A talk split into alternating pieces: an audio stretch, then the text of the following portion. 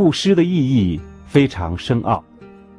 布施不一定是要布施金钱，若没有钱，到寺里帮忙做事，也是布施。但布施也要看适当不适当。若布施不适当，也是没功德。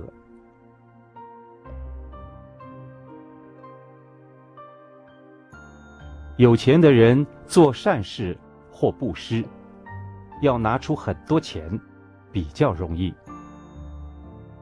没钱的人布施，需省吃俭用，节省几个菜钱来布施。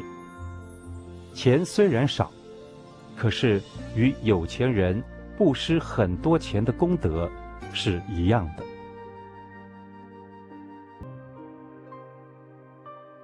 居士。到佛寺供养财物，是为了种福田。要做到无相布施，功德才大。